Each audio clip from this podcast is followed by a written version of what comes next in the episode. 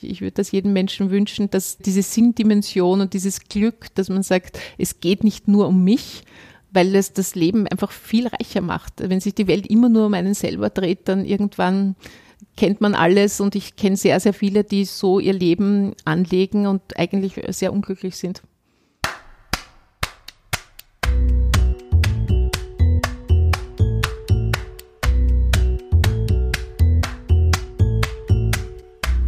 Willkommen beim Sozialpod, der Podcast, in dem sich alles um soziale Themen in Österreich dreht.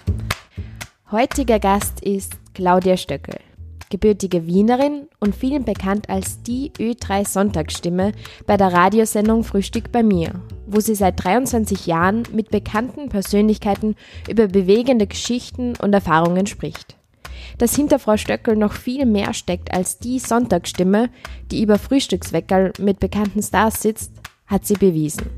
Seit 2006 ist sie die Obfrau vom Verein Zucki, Zukunft für Kinder, die Straßenkinder in indischen Gebieten eine Chance für eine nachhaltige Schulausbildung und ärztliche Versorgung bietet. Wir sprachen über ihre Kindheit, warum sie im Journalismus gelandet ist, was sie selbst von ihren Frühstück bei mir Gästen gelernt hat und noch ganz viel über die Arbeit von Zucki und ihrem Zugang zu ihrem sozialen Engagement. Ich freue mich wirklich sehr, dass sie sich Zeit genommen hat, denn ich weiß, wie voll ihr Terminplan aussieht. In dem heutigen Gespräch möchten wir also Frau Stöckel selbst etwas besser kennenlernen. Wer ist diese Sonntagsstimme und vor allem, was treibt sie persönlich an, dass sie sich neben ihrem Vollzeitjob als Ö3-Moderatorin auch noch so unermüdlich sozial engagiert? Hört selbst. In dem heutigen Sendeformat Sozialpod Porträt.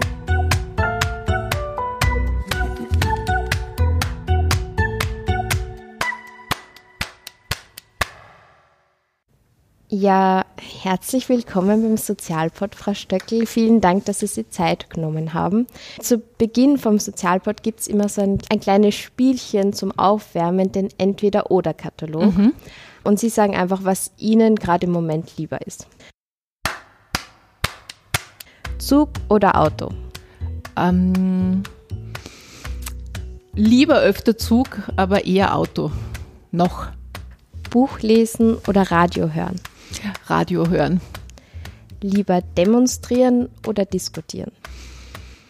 In meinem Alter eher diskutieren. Aber früher war ich schon auf einigen Demonstrationen, auch in der Heimburger Au und war schon viel auch auf der Straße. Ja. Interviews mit Mikrofon oder Gespräche ohne Mikrofon?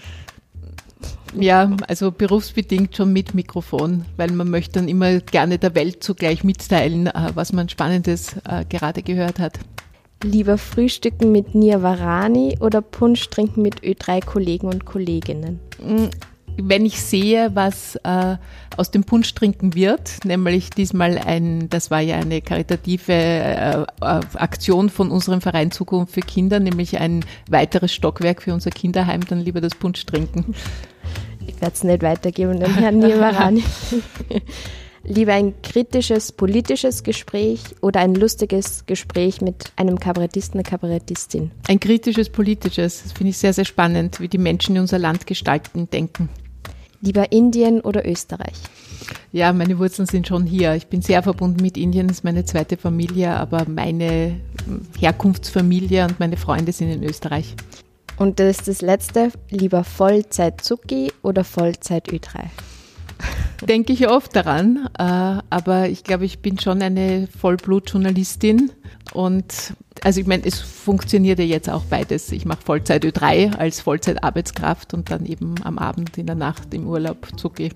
Sie haben eh einen Joker, dann sagen wir, das ist Ihr Joker. Das ist mein Joker, ja.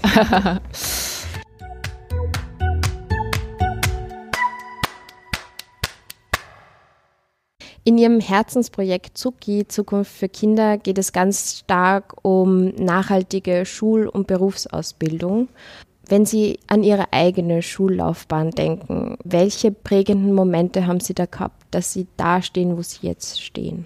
Also ich wollte schon von Kind auf äh, Geschichten erzählen. Das ist ganz interessant. Ich habe, glaube ich, schon mit acht äh, bei einem Radio Wien Wettbewerb mitgemacht. Da ist es äh, um Geschichten gegangen. Mein, der Titel meiner tollen Geschichte war die Ameise Friedrich. Ich weiß nicht mehr, was sie damals erlebt hat, aber es ist darum gegangen, Geschichten zu erzählen. Die hat man auch sprechen können.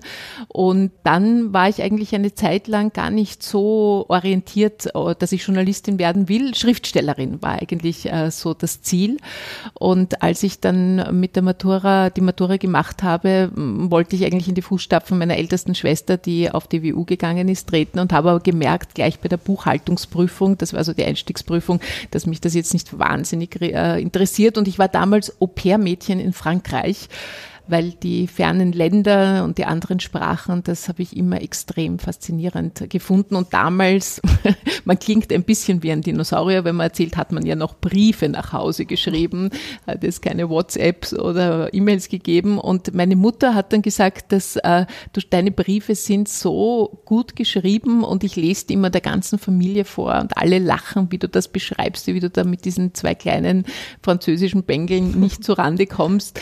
Ich glaube, Journalismus Journalistin wäre ein guter Beruf für dich. Man muss auch dazu sagen, da lächeln jetzt manche, meine Mutter ist äh, begeisterte Astrologin seit Jahrzehnten und hat auch in meinem sozusagen Geburtshoroskop immer diese Anlagen gesehen, wenn man daran glaubt. Aber das war dann eben noch ein Zusatz. Und dann bin ich auf die Publizistik gegangen und habe schon gespürt auch, dass mir das sehr liegt, dass ich ein sehr kommunikativer Mensch bin und das ist eben dieses Geschichte erzählen. Geschichten erzählen war immer meins. Ich wollte immer der Welt mitteilen, was ich erlebe und äh, auch das möglichst äh, hinterfragen und ein bisschen auch den Sinn des Lebens und, und die Bestimmung und alles, was uns so führt und leitet. Und das hat sich ja dann in, auf wunderbare Weise ergeben. Zuerst war ich Printjournalistin, ich habe lange nur geschrieben und bin dann durch den Dominik Heinzel, den ich zufällig in einem Kaffeehaus kennengelernt habe, zum Radio gekommen. Der hat damals zufällig die, in einem Café. Ja, in einem Kaffeehaus. Wir waren da so eine Klick von Journalisten und er war ähm, am Nebentisch, glaube ich, und hat dann gerade erzählt, dass er Ö3 dabei macht. Das ist die damalige Society-Rubrik in der Früh gewesen die viel regelmäßiger gelaufen ist als heute. Heute sind wir da auch vom Ansatz an äh, Ö3 auch kritischer. Wann lohnt es sich zu berichten? Wann ist ein Event auch groß genug oder die Menschen, die dorthin gehen, auch interessant genug? Aber damals war das eine tägliche Kolumne sozusagen im Ö3-Wecker und das ist natürlich eine, wirklich ein Knochenjob. Man geht mhm. am Abend, das klingt dann immer so toll, man geht auf Partys und auf Premieren und auf große Gala-Events, aber wenn du als Reporterin hingehst, dann musst du mal schauen, dass du die richtigen Leute, die du interviewen willst, willst, auch im richtigen Moment erwischt. Und wenn Till Schweiger oder Tobias Moretti nur für fünf Minuten dort sind, dann musst du halt in diesen fünf Minuten dein Mikro dort haben.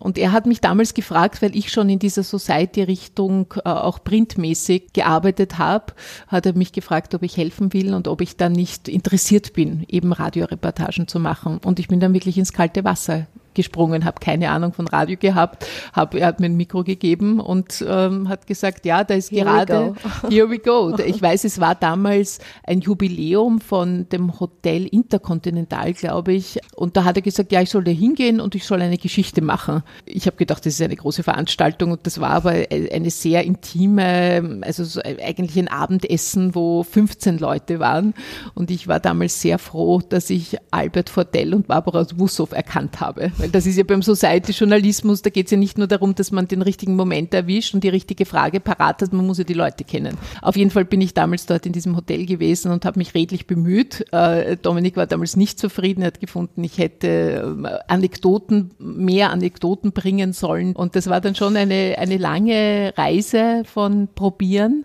und Scheitern. Und ja. äh, aber es hat mich natürlich dann doch, weil ich glaube, ich halt diesen Ehrgeiz habe ich, dass ich mir gedacht habe, na das und weil es natürlich auch sehr sehr spannend ist, ne? dieses ja. dieses schnelle Arbeiten, immer am, am sozusagen am Puls zu sein. Äh, jetzt ist gerade ein großer Star in Wien und, und du wirst hingeschickt, dass du mit ihm äh, ein paar Minuten reden kannst, ist schon spannend.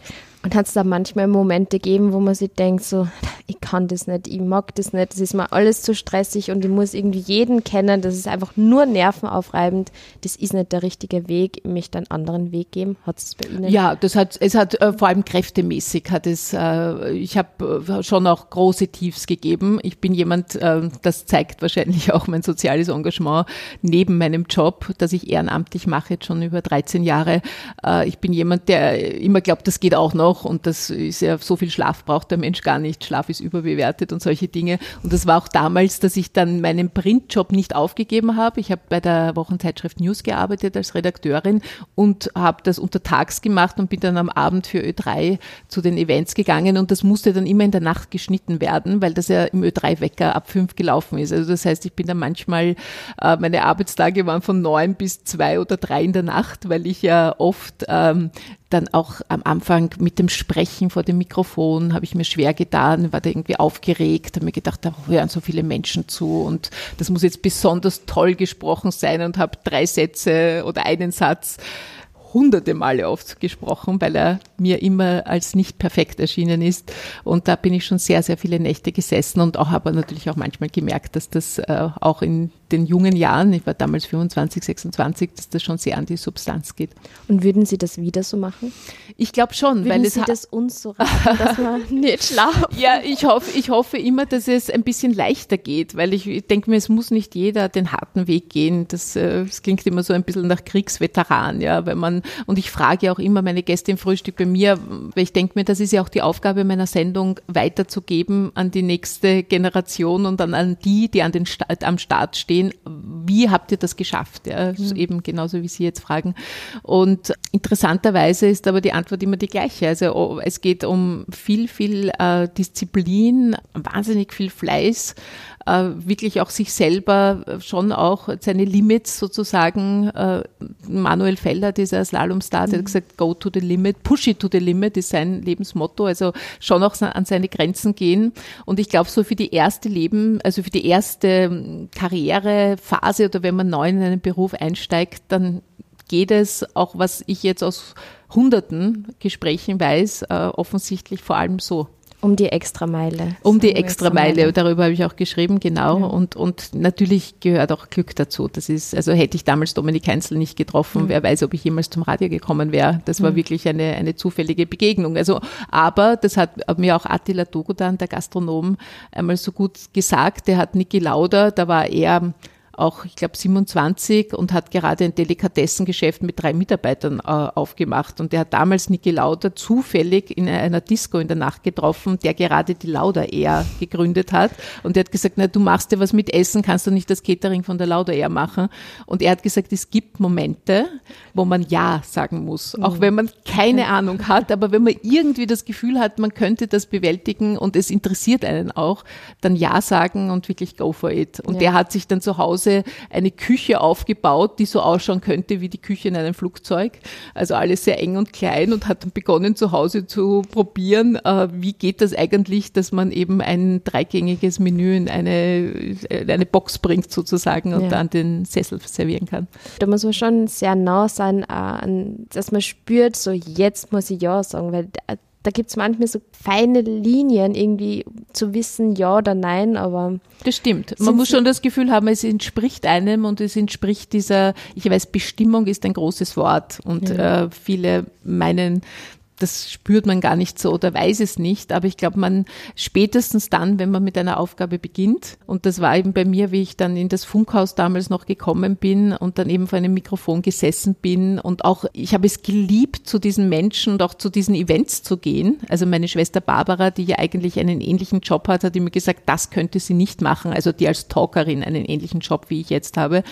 Und ich habe mir immer, ich habe immer gefunden, und das war so meine Guideline sozusagen, die Leitlinie von diesen Abenden. Ich habe immer gedacht, wenn ich mindestens einen Satz habe, der mir auch etwas gibt, wo ich etwas von dem, den ich gerade interviewe, ob das jetzt ein Nia Varani ist oder ein Marcel Hirscher oder wer auch immer, wenn da irgendetwas mir weiterhilft oder mich weiterbringt, dann ist es besonders großartig, es auch dann eben einem größeren Publikum zu präsentieren. Und das ist, glaube ich, auch, was Frühstück bei mir auch interessant macht, das sagen mir die Hörer, dass es sie ein Stück immer weiterbringt, ja.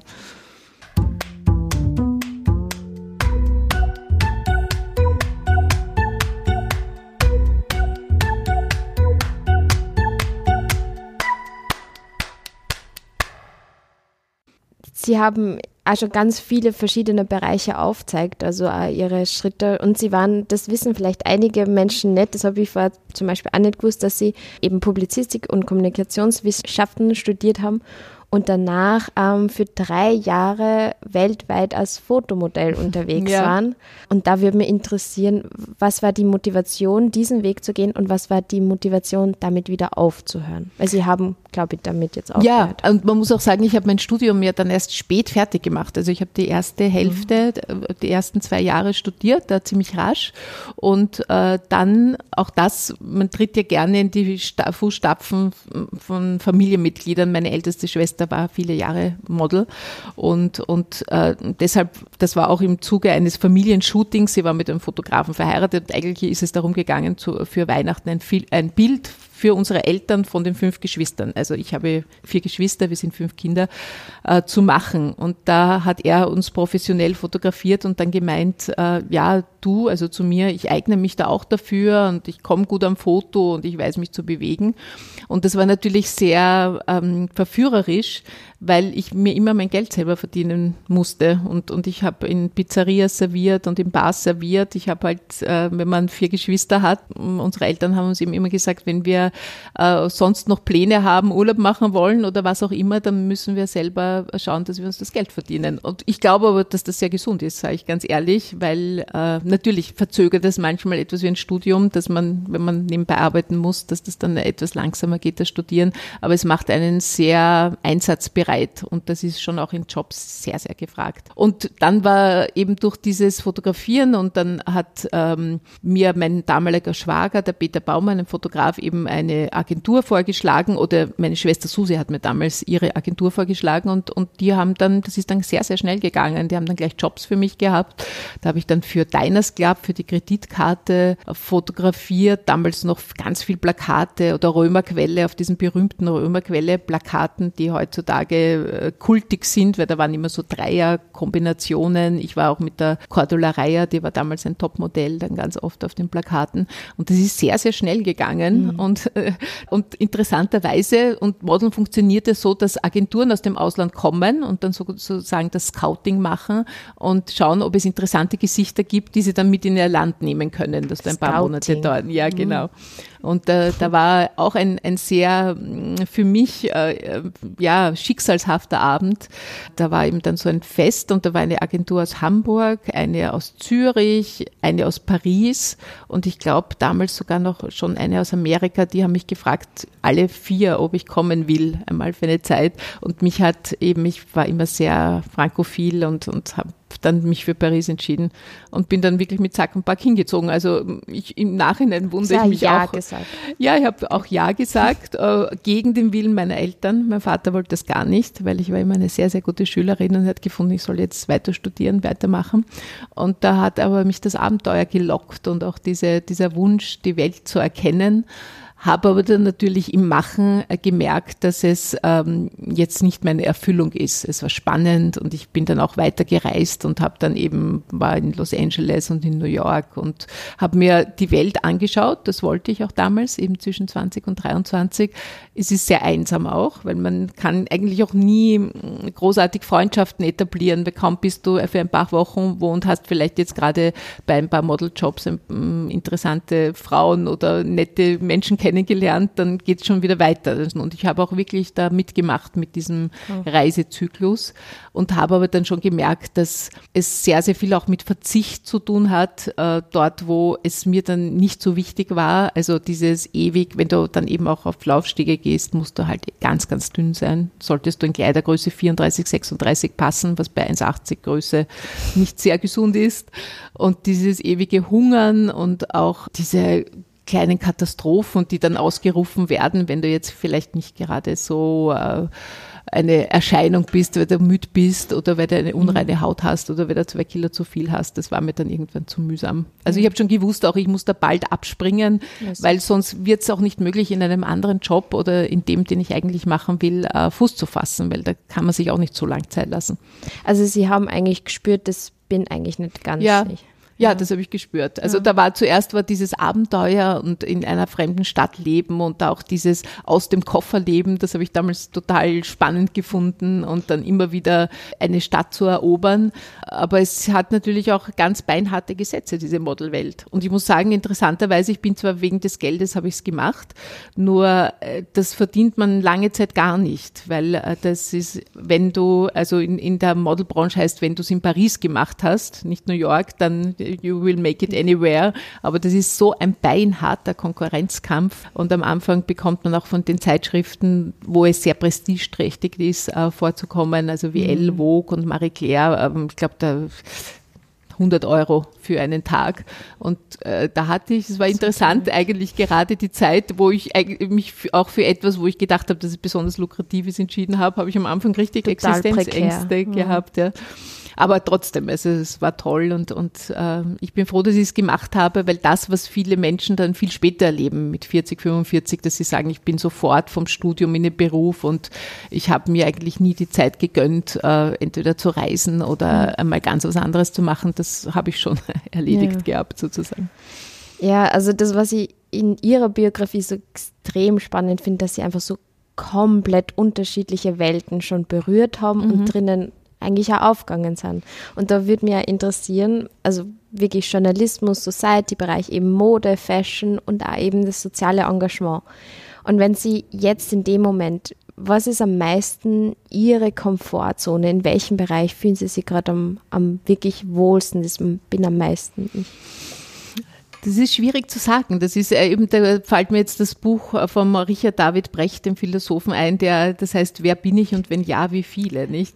Also ich spüre zum Beispiel, und das ist sehr schön, weil sonst würde ich die Sendung nicht mehr machen nach 22 Jahren. Ich spüre, dass ich äh, wenn ich dann ein Interview mache und auch das Interview bearbeite, dass ich da schon sehr in meiner Bestimmung bin. Also es mhm. interessiert mich nach wie vor, was jemand zu erzählen hat.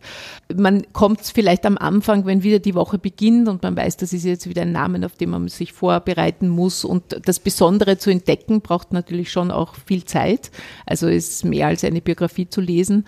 Dann muss man sich manchmal schon motivieren. Aber wenn dann das Gespräch so eine überraschende Wende nimmt und das ist, tut es fast immer oder einfach einen überraschenden Einblick, dann, wenn jemand so ein bisschen das Tor auch öffnet, wirklich zur Seele und was ihn, was ihn geprägt hat. Das mache ich noch immer sehr, sehr gern, aber es wäre, glaube ich, nicht rund, wenn ich mein ehrenamtliches Engagement nicht dabei hätte. Weil egal, was ich jetzt mache, es hat, äh, ohne das also ein Interview hat jetzt nicht sozusagen sofort die Auswirkung auf mein Sozialprojekt, aber ich weiß, dass ich meinen Job nützen kann, vielleicht für Zugebunsch ausschenkt oder auf die Bühne geht. Also mir helfen diese Kontakte sehr und es macht mir auch eine sehr, sehr große innere Freude, Menschen daran zu erinnern, dass wir wirklich in einem, in so einem wunderbaren Land leben und so viele Chancen haben und dass es so viele gibt, die, die ins Elend geboren sind und eine vollkommen andere Welt, wo äh, ich weiß zwar, man kann jetzt sich nicht immer mit den Armen dieser Welt vergleichen, aber die in einer Wellblechhütte sitzen, wo die Kinder wegen einer Durchfallerkrankung sterben, wo es kein Klo gibt. Ich sehe das ja, ich bin ja dort regelmäßig. Und, und es zerreißt mir noch immer das Herz, dass Menschen so leben müssen. Deshalb erinnere ich gerne die und auch mich natürlich immer durch diese Konfrontation, die es besser erwischt haben, gerne daran, dass es äh, auch eine ganz andere Welt gibt. Und das macht für mich dann auch alles sinnvoller. Also die Identifikation von Ihnen ist sowohl mit Frühstück bei mir als auch mit Zucki es gibt einfach mehrere Ichs. Genau, es gibt mehrere Ichs und ich glaube, es gibt mehrere Talente, die jeder entwickeln kann. Und ich würde wahrscheinlich Frühstück bei mir nicht mehr machen, würde es nicht zugegeben, weil ich dort bin ich Sozialunternehmerin. Also Frühstück bei mir ist, ist, ist so ein Dampfer oder ein, ein breiter Weg, wo ich schon weiß, auf dem gehe ich sicher. Und, und da gibt's dann eben so kleine oder überraschende Dinge, die am Wegesrand auftauchen. Aber bei Zuki muss ich auch ganz oft überlegen, zum Beispiel, wie kommen wir jetzt wieder zu Geld? Ja, ich muss sehr kreativ sein. Und das ist das Spannende, dass man sich in so, man, man erlebt sich in neuen Rollen und erlebt auch, dass man selber so viel mehr kann, als man geglaubt hat. Also zum Beispiel mit Zahlen umgehen. Ich habe immer gedacht, ich bin kein Zahlenmensch und habe auch an wie Zuki begonnen, da habe ich gesagt, bitte, ich will mit der Buchhaltung nichts zu tun haben und schaut euch das alles an, wer was gespendet hat und erinnert die Paten und ich weiß nicht was, aber das ist nicht meins. Und bin aber dann draufgekommen durch die Beschäftigung, dass ich ein totaler Zahlenmensch bin und dass es mich wirklich interessiert auch. Also, mhm. oder auch wenn wir jetzt eine, eine Charity äh, andenken, dass wir dann, dass ich dann sofort rechne, welche Möglichkeiten haben wir, was bringt uns das? Also sehr wirtschaftlich natürlich auch denken muss. Wie können wir unsere Zeit maximal einsetzen?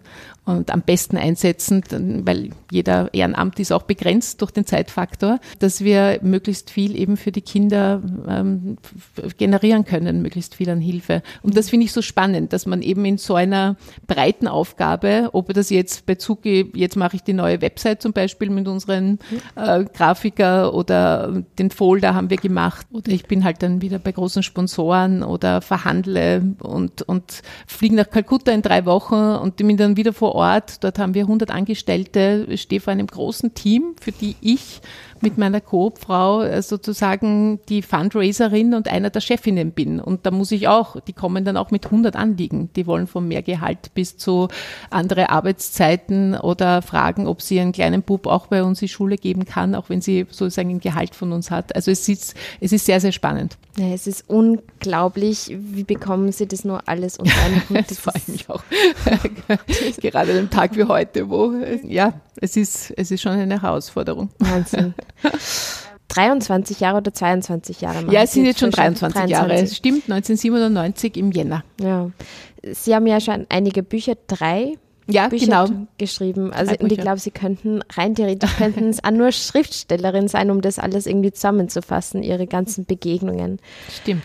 Und das würde mich interessieren, wann lernen Sie am meisten? Sie lernen auch immer irgendwas mhm. von jedem Gespräch, aber lernen Sie eher mehr, wenn Sie sehr ähnlich der Gegenüber, also der, der Person sind, wenn die Werte irgendwie gleich sind, wenn sie sehr ähnlich sind, oder wenn es so ein komplettes Kontrastprogramm ist? Wann lernen Sie am meisten? Mhm. Schwierig. Also ob es da ein besser, ein besser oder schlechter oder mehr oder weniger gibt, kann ich gar nicht sagen.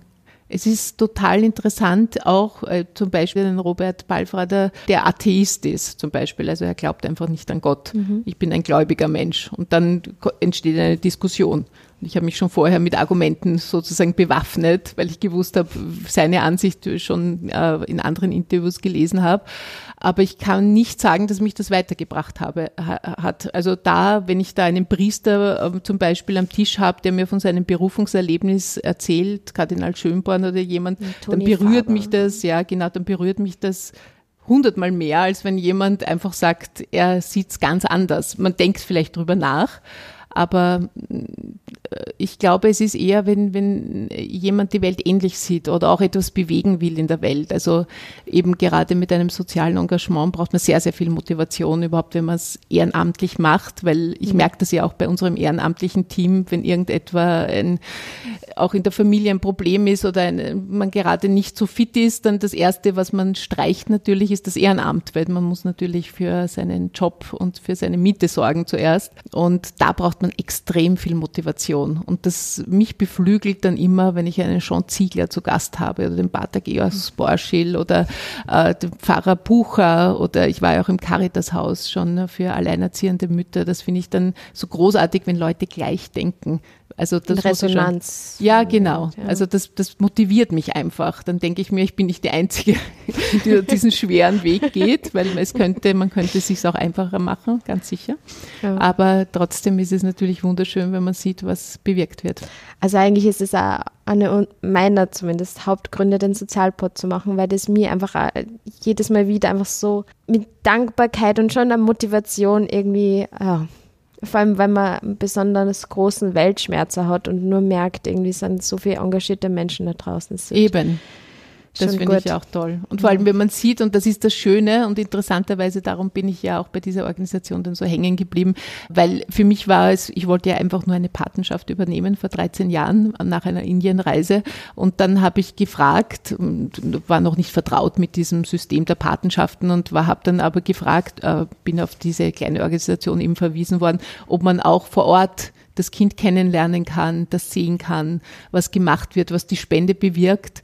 Und das ist mir sofort mit einem Ja beantwortet worden. Und das machen viele Organisationen gar nicht, weil es natürlich auch ein administrativer mhm. Aufwand ist. Und dann vor Ort zu erleben, dass eben das Kind, das vorher wirklich am Karton auf der Straße gesessen ist, das gebettelt hat, das krank war, das missbraucht wurde, dann bei uns in einem Kinderheim in so einer wohligen äh, Atmosphäre lebt, äh, ein, ein Bett hat. Ich bekomme jedes Monat äh, von allen äh, Sektionen in unserer Schule, also gibt es die Senior Section für die größere Primary Section, dann gibt es die Berufsausbildung bei uns, bekomme ich einen Report und ganz, ganz viele Fotos auch per WhatsApp, weil ich auch Social Media bei uns mache.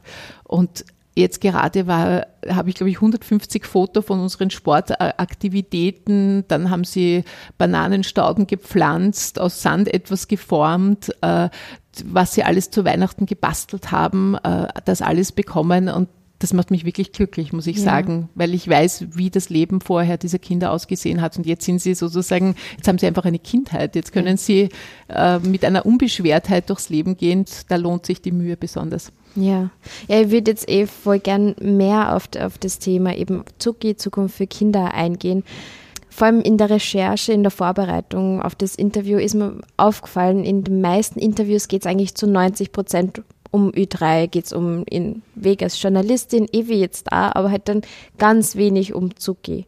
Und ähm, da wollte ich Sie auch fragen, ob Sie das manchmal stört, weil es ist ja trotzdem sehr ein ganz großer Teil mittlerweile in ihrem Leben, dass es trotzdem so wenig angesprochen wird. Es gibt dann immer Benefizskalas wie Sie gesagt haben, aber dass Sie trotzdem so wenig zu Ihrem großen Engagement befragt Ich empfinde es nicht ganz so. Also es kommt schon meistens vor und ich denke mir dann auch, eigentlich ich sehe es ein bisschen anders. Ich denke mir immer, was für ein Glück, dass ich eigentlich als Ö3-Persönlichkeit überhaupt so ein Forum habe, weil als ich letztes Jahr mein Buch präsentiert habe zum Beispiel, da habe ich eine ganze äh, Tournee durch Österreich gemacht mit meinen Lesungen und war dann, habe dann in jeder Bundeshauptstadt, glaube ich, fünf bis zehn Interviews gehabt und Zug ist meistens irgendwie natürlich weniger, aber schon vor vorgekommen und der Link wurde gebracht und das ist natürlich äh, für jeden, der bekannt ist, ist das, und mhm. deshalb freut es mich immer so, wenn sich Menschen auch engagieren, weil wie gesagt, man kann ein gemütlicheres Leben haben, aber man kann auch wahnsinnig viel bewirken.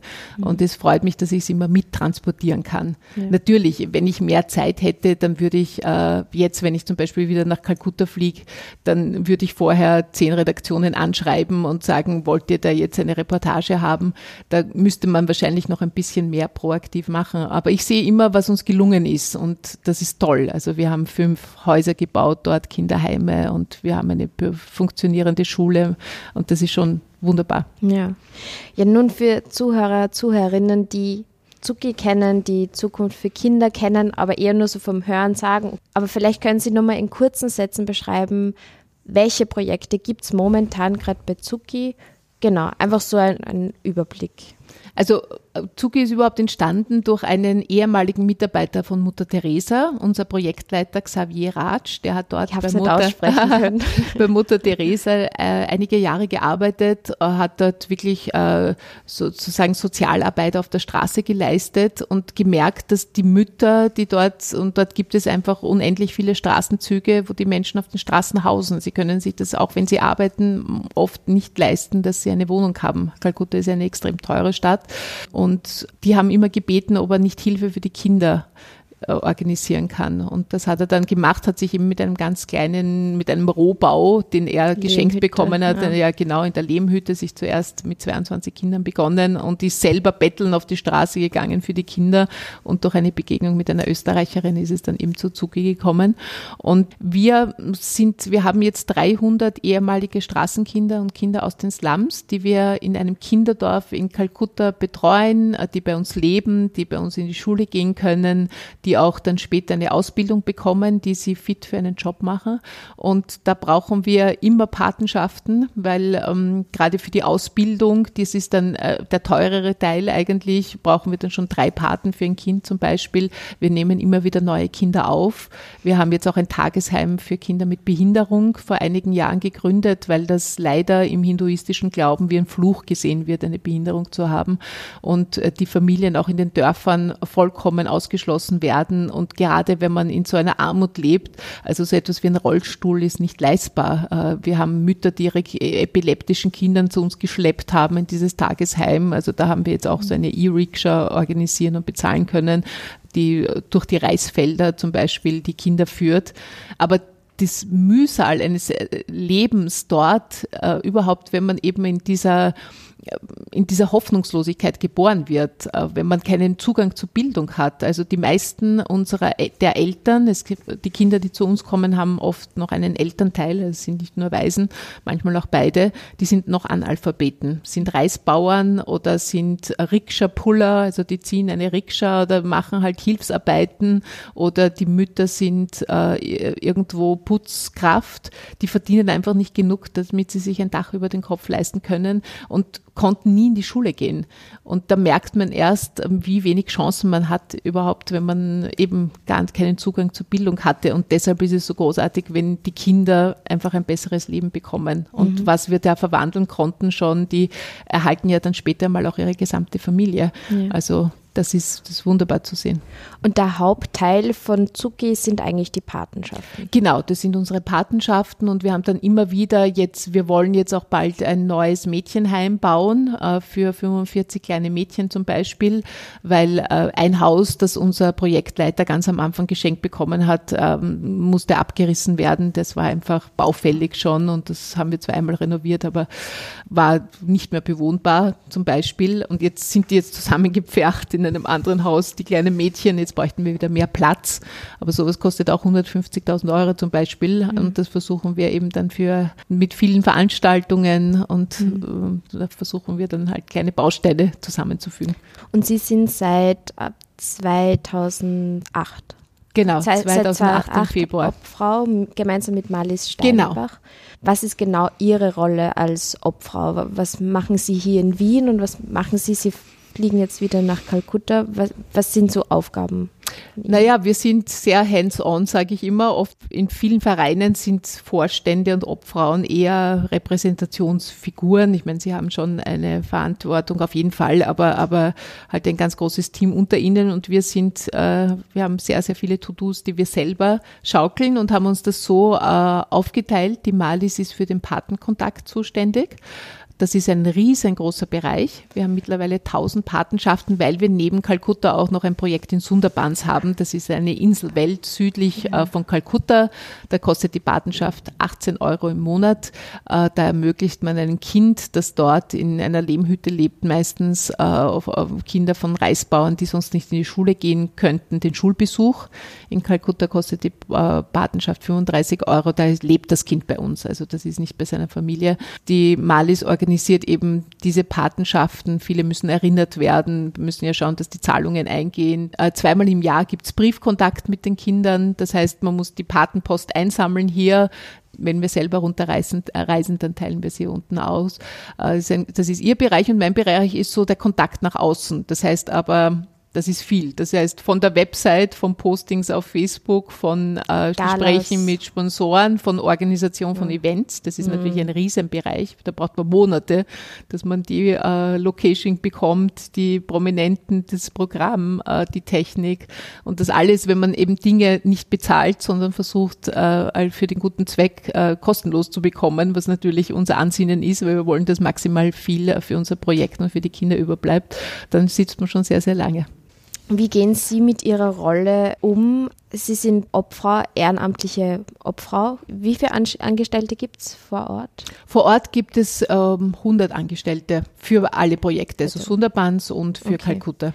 Und wie gehen Sie mit Ihrer Rolle um? Dass sie nicht nur als, wenn sie nach Kalkutta kommen, gemeinsam mit Frau Steinbach, dass sie nicht angesehen werden als die Weißen oder die Weiße, die Geld gibt.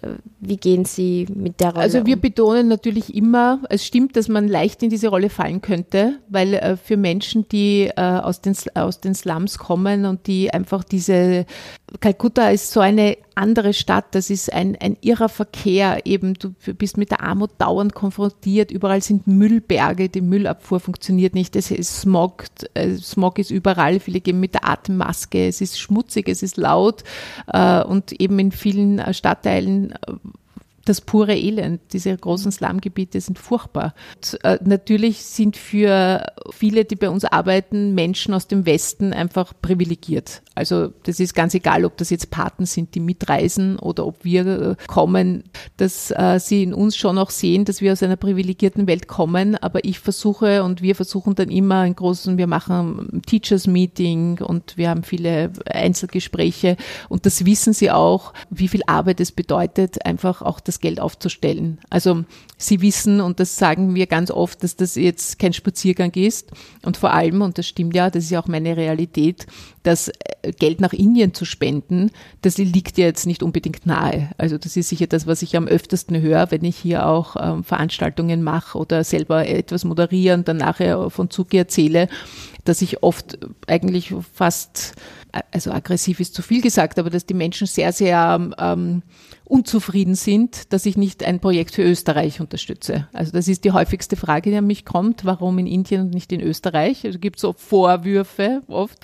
Und ich sage dann, weil mir dort, weil, weil das meine persönliche schicksalshafte Berührung war, einfach äh, diese, dieses unglaubliche Elend zu sehen. Und das ähm, durch diese Bekanntschaft dann mit dem Xavier ist dann dieses wunderbare Projekt gewachsen, was aber nicht heißt, erstens mal mit Ö3 mache ich sehr, sehr viel auch für österreichische Projekte. Und ich finde auch nicht, dass man eine Armut mit der anderen vergleichen muss. Und es gibt ja, jeder kann sich ja für sein, Anliegen entscheiden ob das jetzt das Tierschutzhaus ist, der Stephansdom oder Kinder in Indien oder in Österreich. Und das sage ich eben auch unserem indischen Team. Also, dass es wie ein Wunder auch für mich ist, äh, dass Menschen in Österreich berührt sind von dieser Not und auch bereit sind, Geld zu geben. Und dass so viel gelungen ist. Sie sehen äh, eben alle, die bei uns arbeiten, die tolle Infrastruktur. Wir haben eine externe Küche, da arbeiten 14 Leute und machen 1000 Mahlzeiten am Tag. Wir haben eben, die Kinder bekommen gutes Essen, die haben eine Schuluniform für Sport und für den Unterricht, haben sauberes Gewand, können ab und zu sogar einen Ausflug machen. Und es ist Zauber auch bei uns. Ich sage immer, der schönste Platz in Kalkutta ist unser Kinderdorf, weil es ist sauber, es ist ruhig, es ist am Stadtrand. Äh, und wir haben da schon viel, dank dieser vielen Unterstützung, viele schaffen können. Und Sie sind das erste Mal drauf gestoßen, auch durch eine private Patenschaft. Richtig. Genau, ich wollte eine Patenschaft übernehmen und wieder ein schicksalshafter Moment, ein Osteressen bei mir zu Hause. Ich wollte das bei SOS Kinderdorf machen und habe meine Schwester Barbara damals gefragt, mhm. wie denn das so geht. Und meine Schwester Susi ist daneben gesessen und hat gesagt, sie ist Fotografin, dass sie gerade eine Frau aus Kalkutta kennengelernt hat, eine Österreicherin, die sich dafür so einen ganz kleinen Verein namens Zukunft für Kinder engagiert. Und dann hat sie gemeint, na, unterstützt doch die, weil die suchen so dringend, die haben überhaupt niemanden, haben erst 40 Paten. Und dann, als ich dorthin geschrieben geschrieben hat, hat die, äh, hab, das E-Mail ist mittlerweile eingerahmt, hat die Marlies Steinbach zurückgeschrieben, ob ich mir nicht vorstellen könnte, ihnen zu helfen, weil sie wissen gar nicht mehr, wie sie weiter tun sollen. Und ja, so ist das dann zustande And it all started. Ja, genau. Ähm, sie haben auch ein eigenes Patenkind, Shamila, habe ich da aufgeschrieben. Ja, äh, die äh, sie ist schon aus unserem Projekt ausgeschieden und vor einem Monat Mutter geworden. Die oh, ist jetzt 22. Okay. aber ich habe andere, also ich habe natürlich dann nach der Shamila, mit der ich aber einen über Facebook viel, mich viel austausche und er jetzt auch zu ihrem Kind gratuliert hat, habe ich äh, ja ein kleines, ein, ein kleines Mädchen und irgendwie ein, dann auch eine, ein Mädchen, das ins College geht, unsere einzige und erste, weil in Indien für die Mädchen diese Form der Bildung erstens zu bekommen und dann auch von ihren Familien gestattet zu bekommen, weil Mädchen sehr früh heiraten in Indien. Das ist gar nicht so ähm, äh, selbstverständlich. Da bricht aber jetzt sehr viel aus und da bin ich auch die Patin und ich bin ohnehin für alle zuständig. Also ich habe mir schon manchmal gedacht, ich sollte gar keine persönliche Patenschaft ja, haben, weil sie ringen auch immer um meine Liebe. Also sie, sie buhlen sehr um meine Liebe. Und das mhm. war eher eine Frage. Also wie können Sie unterscheiden zwischen einem Patenkind von Ihnen und all den anderen Kindern? Also gar, gar nicht. nicht. also, ja. Sie, ich kenne eigentlich jedes wirklich beim Namen und natürlich ein Kind, weil ich ja oft dort bin, die sind dann sehr privilegiert, meine Patenkinder, weil das lieben sie, dass sozusagen die Paten kommen und sie sie persönlich kennenlernen. Und wenn ich nicht dabei bin, dann schreibe ich ihnen Briefe. Aber ich habe schon selber daran gedacht, dass ich vielleicht eben meine Patenschaften sozusagen ähm, auflöse, wenn oder wenn eine ausläuft, wenn die Rinko, das große Mädchen, fertig ist, weil ich gerne einfach für alle gleichwertig mhm. äh, da sein will und auch tue. Und, und äh, dass da keine Eifersüchteleien entstehen. Und gibt es da so, so einen Rollenkonflikt, dass Sie manchmal als Mutter gesehen werden oder Mama genannt werden? Mm, ja, also die Shamila nennt mich äh, die Austrian Mama, das stimmt. Äh, ich kenne aber auch ihre Mutter, die Indian Mama kenne ich auch. Die ist eine, ja, auch eine besondere Frau, die hat so viel für die Kinder gearbeitet und diese Frauen sind, die ist jünger als ich, glaube ich, Ende 40 ist sie, die sind so abgearbeitet und schauen um 20, 30 Jahre älter aus, weil sie auch nie eine ordentliche medizinische Versorgung gehabt haben und die musste jeden Tag, glaube ich, zwei Stunden in eine Richtung mit dem Zug fahren, weil sie in einem Dorf lebt, außerhalb von Kalkutta, um dann bei einer Familie zu putzen und halt das notwendigste Geld zu verdienen. Das, äh, da fühle ich mich schon sehr solidarisch mit mhm. diesen Müttern und oft, wenn man, man, ich werde immer wieder gefragt, weil ich eben selber keine Kinder habe, ob man dieses äh, Projekt dann, ob ich mich deshalb dafür entschieden habe. Und das ist also nie der Grund gewesen. Ich kann es nur sozusagen so intensiv betreiben, weil ich keine Kinder habe, weil das wird sich sonst zeitlich nie ausgehen. Aber ich fühle mich extrem solidarisch und habe, glaube ich, auch deshalb nie so einen dringenden Kinderwunsch gehabt, weil ich so äh, bald auch diese vielen überforderten Mütter in diesen Gebieten gesehen habe, die überhaupt nicht für ihre Kinder sorgen können, obwohl sie sich nichts mehr wünschen würden, als ihren Kindern auch eine schöne Kindheit und eine tolle Schulbildung zu ermöglichen. Und es geht sich einfach nicht aus.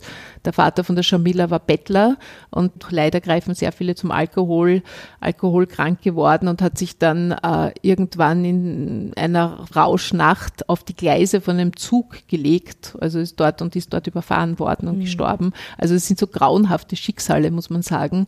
Und ja, ich freue mich, dass ich ein paar Mütter entlasten kann.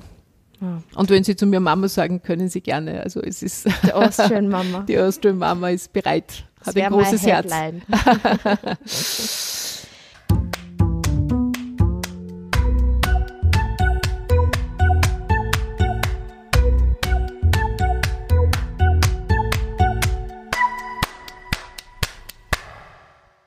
Ja, das Thema Patenschaft ist ja ein kontroverses Thema. Also ich studiere internationale Entwicklung, mehr schlecht als recht, aber es ist auch immer wieder ähm, ja, ein sehr kontroverses Thema. Also man pickt ein Kind raus und dass es so eine individualistische Haltung hat und also den paternalistischen Gedanken, ähm, der die Geldgeberin kann entscheiden über das einzelne Kind und wenn aber das Geld irgendwie nicht mehr weit, also wenn die Patenschaft auf einmal aufhört, warum auch immer, dass das auch bei der Entwicklung stört bei dem Kind. Also so ganz ein kontroverses Thema auch. Und ich bin mir sicher, sie werden auch, das werden sie auch öfters gefragt. Ähm, wie, Gott sei Dank nicht. oder wie, wie gehen Sie mit Also es ist, es ist äh, ähnlich wie diese äh, Adoptionsdiskussion, obwohl da ist natürlich noch ein anderes Setting, weil das Kind ja auch dann äh, sozusagen in, in, ein anderes Land kommt meistens. Äh, ich kann diesen Argumenten überhaupt nichts abgewinnen, weil dieses Kind, das jetzt sozusagen einen Paten bekommt, steht ja für eine, bei uns für eine Paten, für eine Kindergemeinschaft. Also das Geld wird jetzt nicht nur für dieses Kind verwendet, sondern kommt dann in dem großen Topf und von den Patenschaften, von den Patenschaftsgeldern äh, können wir dann alle Mahlzeiten für alle Kinder zahlen und die Schuluniformen für alle Kinder und die Lehrer zahlen. Und es geht einfach darum, dass eine Spende ein Gesicht bekommt. Und ich finde das sehr schön, und habe auch gemerkt, dass es, glaube ich, Teil unseres Erfolges ist, dass man eine Bindung oder eine, eine Beziehung zu jemandem aufbaut, wo man einfach in, auch in diese Welt blicken kann. Also wir haben sehr viele Mütter, österreichische Mütter, die für ihre Töchter zum Beispiel oder Söhne äh, ein Patenkind aussuchen. Wir sagen natürlich immer dazu, das ist, man braucht keine Scheu haben, wir finden für alle Kinder Paten und alle Kinder werden wir uns versorgt. Es ist nicht so, dass ein Kind, das jetzt die keinen Partner hat. Ja, genau. Also, und lustigerweise äh, gleicht sich dann immer aus. Es gibt viele, die sagen, sie wollen eben die, die sonst keiner will. Also die äh, vielleicht jetzt schon groß sind oder was auch immer. Und wir sagen, das ist jetzt ein Symbol, diese Patenschaft und natürlich eine Beziehung, die man mit Brief Telefonkontakt aufbauen kann. Aber äh, es keines dieser Kinder wird äh, jetzt nicht seine drei Mahlzeiten am Tag bekommen, weil es keine Patenschaft bekommt. Und ich finde es so wahnsinnig schön, wenn man merkt, wie die Spende ankommt und wie das Kind einfach Möglichkeiten bekommt. Und das wird in diesem Brief ausgedrückt. Äh, man lernt eine andere Welt kennen. Man lernt, die freuen sich, wenn der Pate erzählt eben über seine, ich weiß nicht, äh, dass er gerade Vater geworden ist. Da werden ganz liebe persönliche Details ausgedrückt. Das macht es menschlicher, greifbarer, ist mehr als einfach ein Erlagschein, den man ausfüllt bei unseren Kindern in Indien steht das Wunder im Vordergrund, dass 7000 Kilometer weiter westlich jemand überhaupt die Motivation hat oder die Berührung hat, dass er es äh, unterstützenswert findet. Mhm. Und das sind wie Freunde, sind das dann für unsere Kinder. Und natürlich gibt es immer wieder Paten, die aufhören, die aus persönlichen Gründen, weil sich gerade die finanzielle Situation verändert hat. Aber es ist kein traumatisches Erlebnis für die Kinder. Wir erklären das. Und so gibt es also Eifersüchteleien, wenn man jetzt die Austrian Mama, Frau Stöckel, als Mama hat, als Part.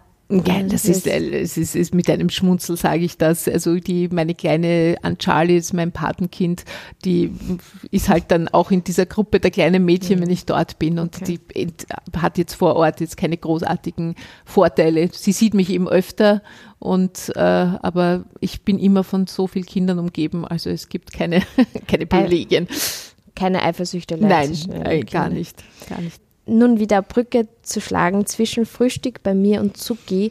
Es ist eben auch oft ein Thema. Das haben Sie in meinem Interview erwähnt, dass es im oft dann oft ein Thema ist bei Ihren Frühstücksgästen, wo dann Zucki nochmal ein Thema ist. Welche Reaktionen bekommen Sie da meistens von Ihren Frühstücksgästen zu Zucki? Also ich mache es persönlich nie zum Thema, weil ich äh, Journalistin des ORF bin und das ist mein privates Engagement. Ich trenne das mhm. total.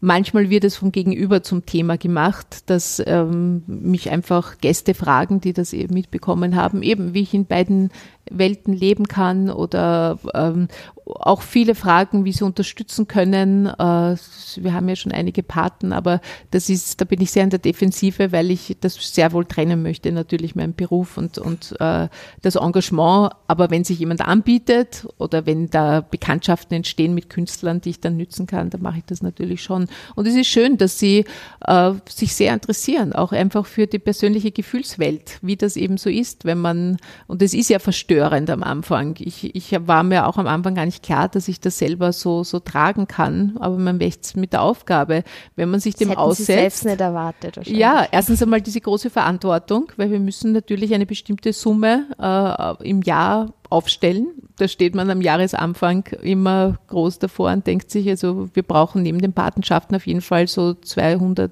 250.000 Euro und das einfach mit einem Zugepunsch ist es nicht getan, sondern da muss man natürlich auch immer wieder äh, ja, Sponsorenfragen oder Ideen haben oder oft, manchmal kommen auch wirklich Spenden, wie wenn sie vom Himmel fallen würden, weil man gerade einen Moment hat, wo man sich denkt, na, jetzt kann man das wieder nicht zahlen und dann bekommt man von einer Stiftung oder so ein E-Mail, die sagen, sie haben sich jetzt äh, für uns entschieden, weil sie die Arbeit beobachten und wir mit nur ein Prozent Verwaltungsaufwand arbeiten.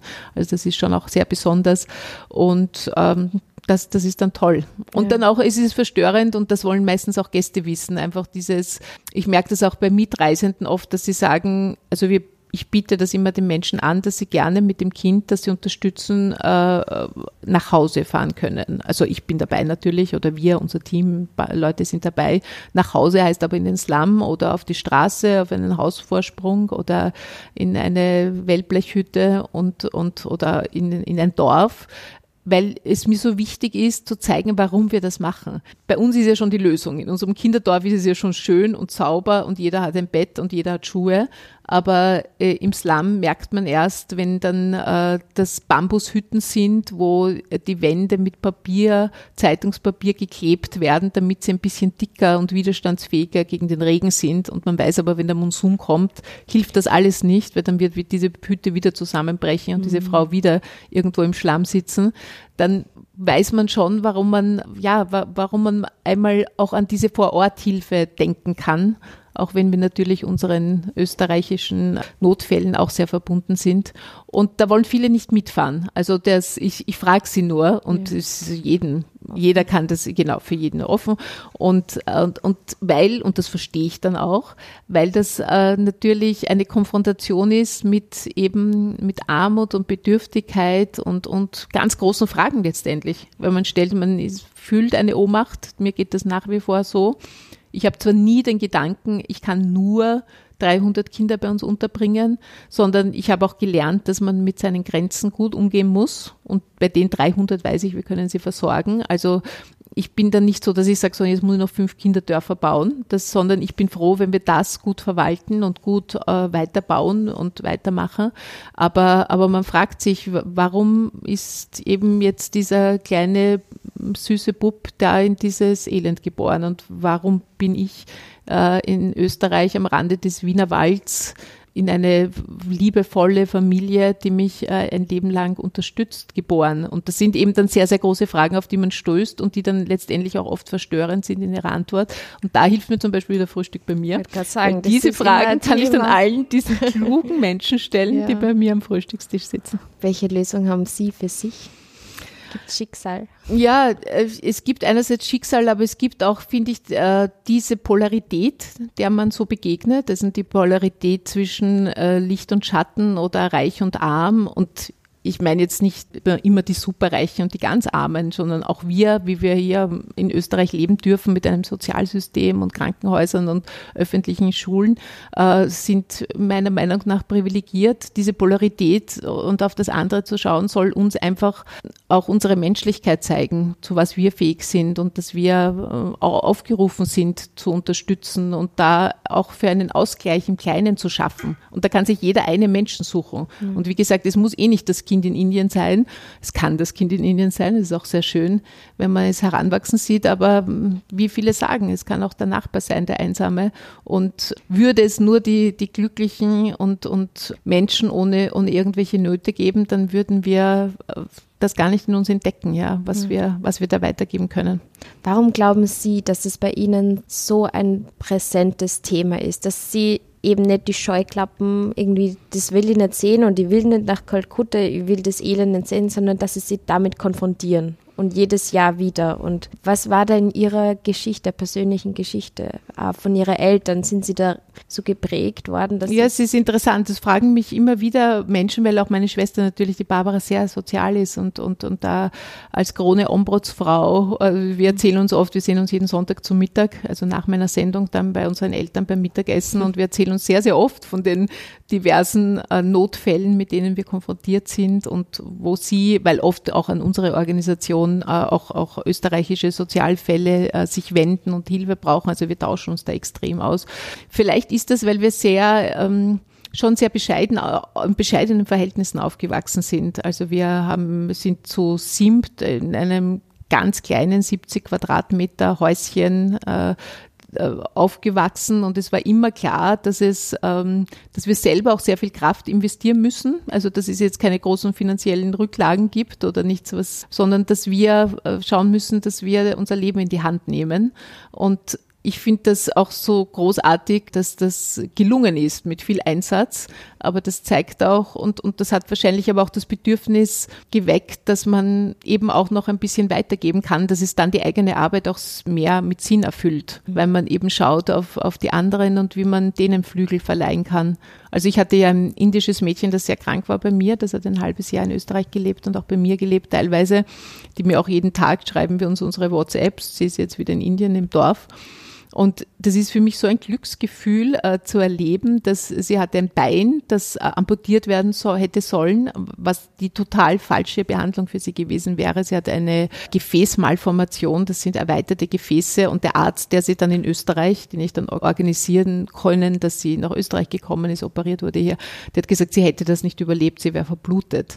Und dieser Gedanke, auch jetzt, wenn ich jeden Tag Good Morning und Good Night und irgendwelche Fotos schicke von meinem Arbeitsplatz oder vom äh, drei Königs, von den drei Königen, die bei mir in der Wohnung gesungen haben, wo sie ja geschlafen hat, dann äh, freut es mich so unglaublich, dass sie lebt und dass sie bei ihrer Familie ist und äh, das ist einfach ein, ein wunderbares Gefühl. Also ich, ich würde das jedem Menschen wünschen, dass diese Sinndimension und dieses Glück, dass man sagt, es geht nicht nur um mich, weil es das Leben einfach viel reicher macht. Wenn sich die Welt immer nur um einen selber dreht, dann irgendwann kennt man alles und ich kenne sehr, sehr viele, die so ihr Leben anlegen und eigentlich sehr unglücklich sind.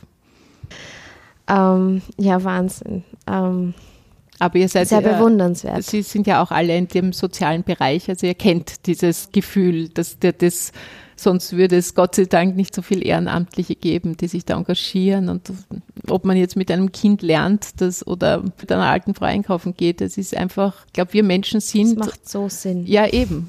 Wir sind so angelegt und es ist einfach wunderschön, wenn man sagt, ich, ich habe die Kraft und da auch ein bisschen mehr zu machen, als dass es mir gut geht. Und es ist eine gewisse Verantwortung, ja, dass man es macht. Genau.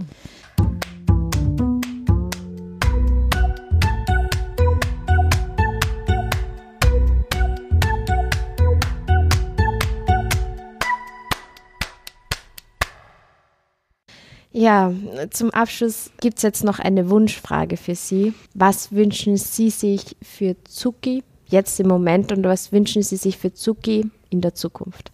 Und wenn da jetzt zum Beispiel Zuhörer, Zuhörerinnen sind, die sagen, wir wollen das Projekt unterstützen, den Verein unterstützen, was können Sie da jetzt zum Schluss noch weitergeben? Ja, ich wünsche, äh, dass viele sich berührt fühlen und eben auch ein Kind, das einen ja überhaupt nicht tangieren muss, weil vielleicht lernt man es nie kennen, sondern dass man sagt, äh, manche Menschen sind, sind so in so missliche Umstände geboren und äh, ich habe da vielleicht ein bisschen etwas abzugeben. Also wie gesagt, wer eine Patenschaft über, übernehmen will, würden wir uns sehr freuen.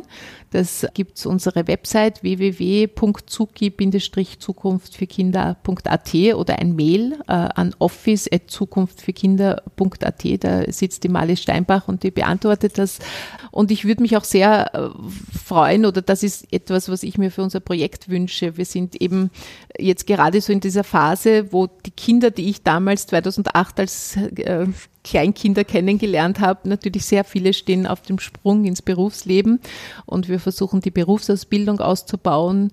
Wir äh, verkaufen hier auch Täschchen, die die jungen Mädchen bei uns machen oder Schlüsselanhänger. Also wir versuchen sehr, sie aus dieser Haltung, ich bin Spendenempfängerin herauszuholen, beziehungsweise wollen die das auch. Also die sind die glücklichsten Menschen, wenn wir ihnen dann, wir fotografieren dann immer die Leute, die das kaufen bei den Verkaufsständen und sie sind so irrsinnig stolz und sie verdienen ihr erstes Geld. Also so kann man Mädchen in Indien, die ja auch äh, viel unterdrückt werden, auch unterstützen, auf die Beine zu kommen, mit 16, 17, 18 ihr erstes Geld zu verdienen, ihre spätere Ausbildung zu finanzieren.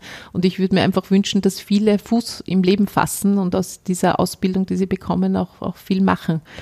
Wo kann man diese Produkte zum Beispiel kaufen? Seid ihr genau, sie sind auf unserer Website zu sehen. Wir werden es dann noch ein bisschen professionalisieren. Aber da kann man äh, auch ein Mail dann schreiben, wenn man sich ausgesucht hat, äh, unter, äh, auf shop.zukunftfürkinder.at. Ja, also wir freuen uns über jeden Schlüsselanhänger, ja, der verkauft wird. Ich habe mir die Täschchen angeschaut, die sind sehr, sehr schön. Ja, also, das freut mich. Manche sind sehr bunt ja. und ich würde vielleicht jetzt nicht an einem Abend tragen, aber es gibt das sehr dezent und finde ich richtig. Ja, das richtig ist sehr schön. lustig, weil da merkt man den Unterschied zwischen indischem und österreichischem Geschmack. Also wenn wir sie so walten und schalten lassen würden, wie sie wollen, dann wären die noch hundertmal bunter. weil wenn wir dann sagen schwarz oder Schwarz-Kombinationen, die sich hier einfach am besten verkaufen, schauen sie uns mit die indischen Mädchen ungläubig an, wer will schwarz. Ja, also das ist für sie Sie wollen Orange mit Grün machen oder Pink mit Hellblau oder solche Dinge. Da gibt es dann einen kleinen Interessenskonflikt. Ja, super. Das werde ich alles in die, die Shownotes mhm. packen. Sehr gut. Zum Abschluss gibt es einen Word-Rap und jetzt werden wir mal den Spieß umdrehen mit dem Sozialpod-Rap und sie vervollständige einfach die Sätze. Ja. Am meisten bin ich dankbar für für mein schönes Leben in Österreich und einen Beruf, der mich sehr erfüllt. Das raubt mir hin und wieder meinen Schlaf.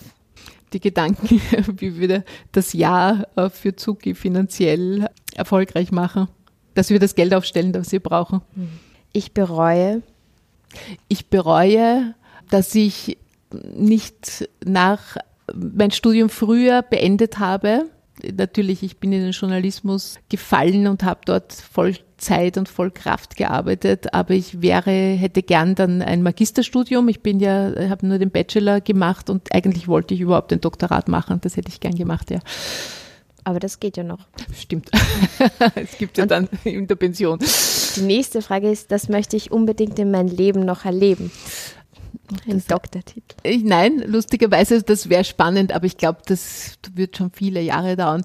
Ich möchte gerne bei uns in unserem Kinderdorf in Kalkutta, wenn ich dann äh, nicht mehr bei Ö3 bin, äh, auch einen Teil des Jahres leben.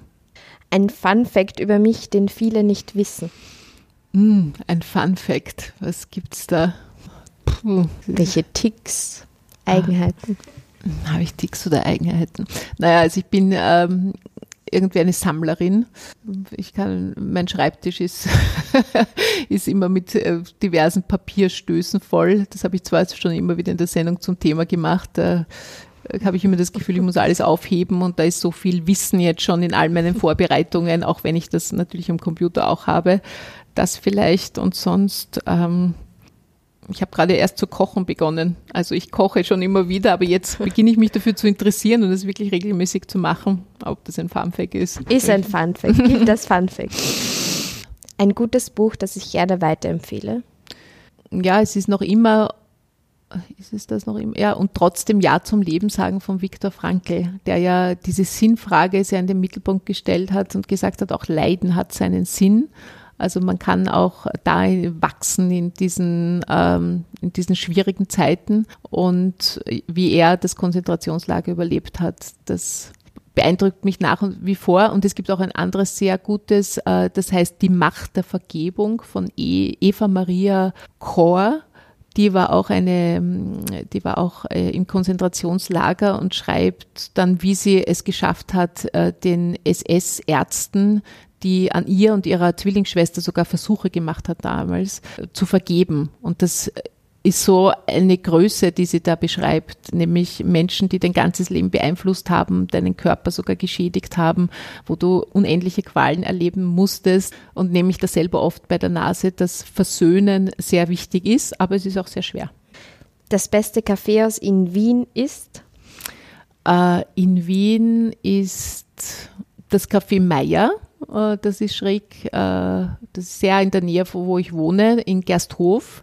Ein wunderbar ähm, idyllisches Kaffeehaus mit einem schönen Gastkarten und auch Zeitungen, auch wenn man mittlerweile ohnehin alles online liest, aber ab und zu blätter ich schon gerne in einer Zeitung. Wenn ich einen Tag das Leben mit einem anderen Menschen tauschen könnte, dann wäre das? Hm, das ist eine gute Frage. Mit wem würde ich gerne tauschen? Wer bewirkt viel vor Ort? Ich würde das Leben gerne für einen Tag mit dem Papst tauschen. Ich fände das total interessant, was der für eine Agenda hat und auch, ich würde gerne erleben, wie es sich anfühlt, wenn er betet, weil ich denke mir immer, diese Ware, diesen, diesen Draht zu Gott zu haben, den er uns ganz sicher hat, weil sonst wäre er nicht, hätte er nicht den Weg eines Geistlichen eingeschlagen. Das muss, muss toll sein. Ja, das würde ich gerne erleben. Wie das so ist im Vatikan. Genau, und das natürlich auch, die Machtspiele was ich mir für das Jahr 2020 vornehme?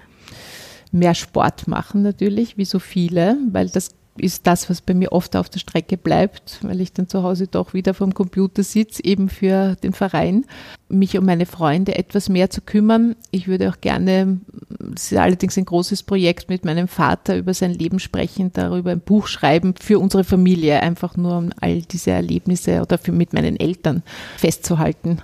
Da muss ich aber noch mit meiner Schwester sprechen, ob wir vielleicht einen Film oder ein, ein Interview filmen. Aber das wäre ganz wichtig. Ich finde das ganz wichtig, dass man, dass man auch noch mehr auf seine Wurzeln blickt und dann vor allem die, die noch da sind, um zu erzählen, dass man mit ihnen spricht. Tipps von Tarek Leitner holen. Ja, genau. Das Jahr hat mich auf die Idee gebracht. Ihr wirklich alle Interviews. ja, also, ja, das Buch, das kommt bei ihm jetzt im März übrigens. Ja. Mhm. Mhm. Und zuletzt eine Person aus dem öffentlichen Leben, die ich mir ebenso im Sozialpod wünsche. Im Sozialpod würde ich mir wünschen, das ist vielleicht komisch, wenn ich das sage, aber meine Schwester. Ich finde, dass die, sie spricht so wunderbar. Also jedes Gespräch mit ihr ist für mich eine wirkliche Inspiration und sie hat auch so ein großes Engagement wirklich bewundernswert. Wäre wär ein heißer Tipp für Sie. Der Tipp ist schon angekommen. Das werde ich auf jeden Fall machen. Ja, ja. vielen Dank für das schöne Gespräch. Ja. Danke. Gerne.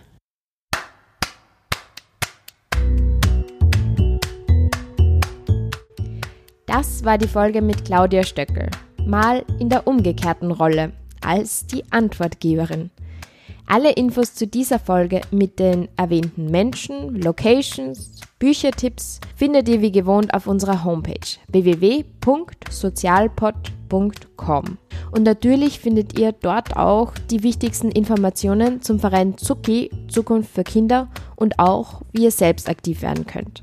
Zum Abschluss gibt es heute noch eine Podcast-Empfehlung von mir. Denn mittlerweile gibt es echt viele, viele super coole Podcasts in der österreichischen Podcast-Szene. Ich starte heute mit ganz offen gesagt, den ihr vielleicht eh bereits alle kennt. Das ist ein Polit-Podcast, den ich mittlerweile seit über eineinhalb Jahren höre und wirklich keine Sendung verpasse. Die Journalistin Julia Ortner und der Journalist Jonas Vogt sprechen mit ihren Gästen aus dem politmedialen Komplex über Politik, aber oft auch weit über die Tagespolitik hinaus, was ich echt gern mag. Spannend, ja, weil immer, immer neue Erkenntnisse. Also unbedingt reinhören. Dann sage ich alles Liebe und auf Wiederhören bis zum nächsten Mal. Bleibt gespannt. Eure Maria vom Sozialpod. Sozialpod Porträt.